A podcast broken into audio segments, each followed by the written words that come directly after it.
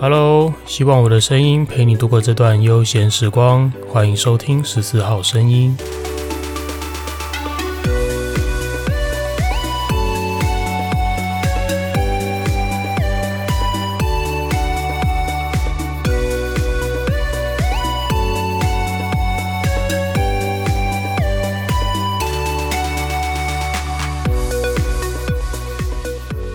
嘿，又是我。欢迎收听这一集的十四号声音。在进入今天的主题之前，还是预告一下十四号声音的第二场直播，在十月二十三号晚上九点钟。直播平台是 IG，希望大家能够踊跃提供题目。如果你有想要跟我聊聊的内容的话，或者如果没有，到时候就只好看我帮猫咪剪指甲喽。好，今天聊点轻松一点的内容。时间可能也会拉短一点，就不用像之前那样子一集二十将近三十分钟。今天我想要让我自己轻松一点啦。今天聊一件事情叫做时间观念。我们人一生都摆脱不了时间这个元素，就活在时间底下，应该这么讲。有一本书里面提到时间这个观念，蛮有趣的。这本书是一本小说，叫做《如果这个世界猫消失了》。可能你有看过，可能你没看过。但是我今天只截取书里面有其中一个段落提到，诶，时间这个概念蛮有意思的，分享给大家。书里面提到说，诶，时间这个东西其实是人创造出来的概念，它本身是不存在的，在宇宙当中本身不存在时间这样子的一个东西。那人为什么要创造出时间这个概念来了？其实是为了终极目标，是为了要给人安全感。那为什么我们会需要时间来给我们安全感？呃，先说说为什么时间这个概念原本应该是不存在的。你想象那些花草树木啊什么的，他们就待在那个地方。对花草树木而言，其实并没有所谓的日月更迭、星辰交替、四季变化。这种事情，他就是待在那边，用很中立的状态、很中立的态度去经历这一切。我刚刚说的这些变化，他并不会觉得说，哦，冬天冷不好，我不喜欢冷，或者夏天热不好，我觉得热不舒服。他不会有这种心情，他只是在那边，然后，哎，现在变成什么状态，我就适应什么状态。所以才说，对这些万物，嗯，花草树木、山水，对他们而言。诶，其实没有时间这个概念，它就是很中立的去经历这些变化而已。但是对我们人类来说，书里面提到的，对我们人类来说，我们如果看到日出，而我们没有一个时间去定义说，诶，现在会看到日出，这是正常的状态。如果没有时间去帮我们定义这件事情的话，可能我们会觉得，诶，为什么太阳现在会升起来？诶，那太阳升起来之后，我要干嘛？那为什么太阳又会落下？那太阳落下之后，我又要做什么？我就没有办法为自己的一个行程，我没有办法为自己对环境的变化认知有一个定位定向，所以我们才需要创造时间这个概念，来告诉我们自己说：哦，现在是六点到八点。太阳都会在这个时间升起，那升起之后，你就知道哦，早餐时间到了，你就知道要准备上班。那傍晚太阳下山，你就知道，哎，下班的时间是这个时候。太阳下山之后，我又要做哪些事情？当有时间这个概念去帮你，帮你认知环境的变化，也帮你定义你接下来要做什么事情，帮你都安排好之后，你就会在这个规则当中找到安全感。这是时间这个概念的由来，书上说的。当然，你要去探讨这可能会变成一个哲学的问题，我就不分享这么多了。好，今天想要聊时间呢，其实不是要聊上面这么就是书里面的这个内容，只是我刚好在拟稿的时候想到了这件事情，就哎，那蛮有意思的概念，分享给大家。那其实对于时间这件事情，好多人问过我，真的太多太多人问过我，就是问我说：“你到底哪来那么多时间？你都不用睡觉的吗？为什么你明明是一个正在上班的消防队，然后你还可以？”催眠、智商、疗愈，然后又做 podcaster，然后自己又有影片创作产出，你到底是哪来那么多时间？针对这些问题，我的回答都是：我一天也只有二十四小时，我并不是一天四十八个钟头。如果我一天能够四十八个小时，其实我超级希望我一天可以有四十八个小时。那无奈我也，那无奈我一天就是二十四个小时嘛。所以这些你好奇我到底哪里挤出来的时间，其实都是我的睡觉时间。那为什么我可以不睡觉呢？其实我都会这样回答大家，就是时间安排就是重要性的分配。当你觉得这件事情比睡觉还要重要的时候，你就不会去睡觉了。当你觉得把妹比睡觉还重要，你就会去夜夜笙歌。当你觉得创作比睡觉重要，你就不会跑去睡觉，你就会像我一样，呃，录音录到半夜三点，剪影片剪到半夜两点，然后把它上架这样子。那对我来说，创作是有愉悦感的。那加上我想要做的事情实在太多太多了，而且这每件事情，包括说可能呃健身，包括说创作，包括说疗愈个案、咨商这些事情，对我来讲，它的重要程度可能通通都大于睡觉哦。所以当我有这些事情要做的时候，我就不会跑去睡觉了。但是倒也不是说睡觉对我来讲永远都不重要，而是睡觉的重要程度会随着我的疲劳程度而变化。当时间过去一分一秒，我的疲劳程度越来越高，那我对睡觉这件事情的重要程度，在我心里，它也就跟着越变越高，直到这个睡觉的重要程度高过我手边正在做的事情的时候，我就跑去睡觉了。呃，简单来讲是这个样子，我会这样去解释我的行为。好，那用这个观念去延伸讨论一个我最近发生的事情。其实最近我对这件事情蛮有感触的。这其实都是一些生活中的，你可以说琐事啊，小事情，而且我相信绝大多数人一定都遇到过。就是当你跟一个人约好了，不管你是约吃饭、约开会、约看电影等等的，反正你就是约好一个日期时间，你们要一起去做某件事情，你一定会遇到对方可能因为任何的原因，他想要改约。他想要，不管是约早一点，或者是他想要呃早点走，或者是他根本就跟你直接改日期，说他有其他的事情要做。那我觉得这都非常非常的正常。可能有时候我们遇到这些事情的时候，会觉得就诶，不是已经讲好了吗？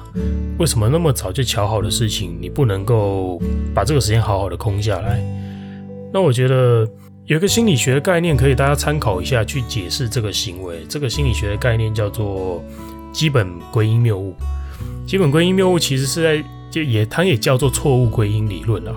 那其实是在讲说，我们对于评估别人的行为的时候，即使环境有充分的证据支持，但是我们还是会倾向呃去高估他的内部个人因素，而不是去评估他的。情境外部的环境因素，什么意思呢？简单来说，举个例子，就当今天有一个人迟到，我们会倾向归因说，一定是你有这样子的人格，一定是你懒惰，一定是你没有时间观念，所以你才会迟到，而不会在这个时候替他考虑说，啊，一定是塞车，一定是今天车况怎么样，一定是今天你的路途中发生了什么事情导致你迟到，不会。我们人会倾向归因说，这一定是你人格问题。好，所以呃，基于这个基本归因谬误，常常我们在遇到我们的安排、我们的行程被对方改约的时候，我们心里会不平衡，因为我们会觉得一定是你是一个没有信用的人，或者你一定是一个不守承诺的人，你才会跟我约好了之后又要改约。但是对我来说啦，我不会这样子去判断对方，因为就像我刚刚讲的，时间是重要性的分配。而重要性这件事情是每个人的主观，对同样的事情，可能他觉得比较重要，我觉得不重要。所以，当他因为有更重要的事情而改约的时候，我觉得我会尊重他心目中的这个排序啦。当然，像我最近遇到的事情，我是直接跟大家说好了。我遇到的事情是有朋友要跟我约开会，或者是约咨商，反正就是约好要在线上做一个，呃，我们有个 meeting 要做了。那这个 meeting 至今还没有约成，但是我们已经改约了三次、四次了。然后改约的原因，从可能诶，他一开始说诶临时有事，那后来我从他的 IG 动态中发现，诶，他就去吃饭了，就是跟朋友在外出吃饭了。诶，那再来，甚至是他不跟你说他改时间了，就时间到了，我在那边等，然后后来他才传讯跟我说，哦，我在煮饭，我在煮东西，耽误到了，东西还没煮完，耽误到了。那或者是根本就睡过头了，闹钟没有响。那再来还有那种记错时间，记晚了一个小时，就是我跟你约两点，结果你记成三点，这种事情。那你听到这边可能你会觉得就靠这个人也太鸟了吧？但是对我来说，我觉得诶，可能他觉得这个吃饭的对象更加的重要，比我还要重要。那我觉得很正常，搞不好那是人家暧昧对象呢，搞不好人家今天正准备要告白。那我当然会觉得，那你不要跟我 meeting，你去找他吃饭吧，这样子没问题嘛。但是随着这样，呃，我必须要在这边先说了，就是如果你是这件事情的当事人，因为当事人不止一个，如果你是我刚提到那些情境的当事人，我并没有要向你讨个道歉，我并没有想要向你讨回这些时间，呃，我其实心里是蛮中立的情绪在看待这件事情，我没有带着那种负面的情绪在在批判这些事情。我觉得每个人都有每个人自己心目中的排序，那也都应该要被尊重。OK，但是对我自己而言呢，我心目中当然也会对时间有一个重要性的排序。而像我睡觉时间这么少的一个人，其实有时候我也会疲劳。随着我的疲劳程度增加，我的想要睡觉，我的休息时间的重要程度就会跟着增加。但是因为我跟人家约好要开会，我跟人家约好要 meeting，所以我会牺牲我的睡觉时间来等在这里。等着我们约好的时间，我要做 meeting，因为我心中的排序是，哎，meeting 比休息重要。但是当这样子一次、两次、三次改约，而我发现，哎，你改约的原因好像都，其实对你来说也是一种重要性的排序嘛。因为你觉得吃饭比跟我 meeting 重要，所以你跑去吃饭。因为你觉得跟我 meeting 这件事情没有重要到你需要花心思去记录它，所以你会记错时间，所以你会。忘记设闹钟，所以你会没有起来，呃，等等的这些，我都觉得 OK，这是你心目中的排序，我觉得都应该要尊重。但是随着这样子几次发生，我觉得我解读到的讯息就是，这件事情在你心目中的重要性既然是这样子，那相对的，我也要做出我这边的调整，就是我不能够在。在我心目中这么样的重视这件事情，因为这会导致未来我的一个心理会不平衡。那这个时候真的就会有负面情绪产生了。我必须要在负面情绪产生之前，先在我自己心里做出这样子的调试。怎么调试呢？就是下次你约不到我时间了，很很简单的道理，就是，诶，如果这件事情我们约好了，这件事情在你心目中的排位这么后面，那其实。我也要相对的把我们的这个约，把把我们的这个约会，把我们这个 meeting，在我心目中的顺位往后拉。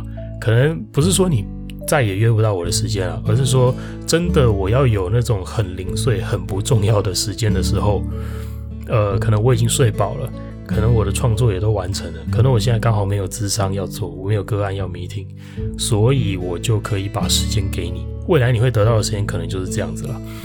那我觉得这是这这是很正常的时间，并不是说我对你这个人已经产生什么任何的偏见，而是说哦好，我认知到你的时间排序是这个样子，那我的重要程度排序也要做出相对应的调整。我要为我自己的时间价值把关啦，我也要避免自己产生那种负面的感觉，就是诶，好像我的休息时间都不是时间，你的时间才是时间，这种感觉。等到发生这种感觉的时候，呃，就会伤害我们之间的关系了。好，这部分是今天想要分享一些，呃，我自己看待时间的重要性这件事情。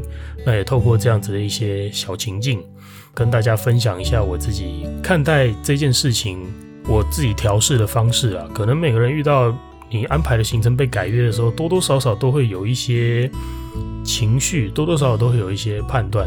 但是在我心里，我会这样子去思考，我会这样子去做应对。那分享给大家。好了，以上就是今天要分享的内容。希望我们大家都能够把自己的时间发挥最大的效用，同时也能够捍卫自己的时间价值，一起把我们每天原本只有的二十四个小时，活出四十八个小时的能量和价值吧。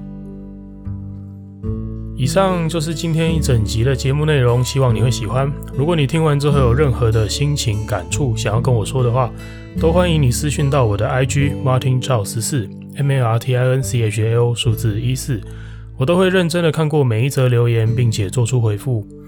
喜欢十四号声音的话，也请帮我在 Apple Podcast 上面留下五星好评，多多分享我的节目哦。很开心我的时间能陪伴你度过这段美好时光。十四号声音，我们下次见喽，拜拜。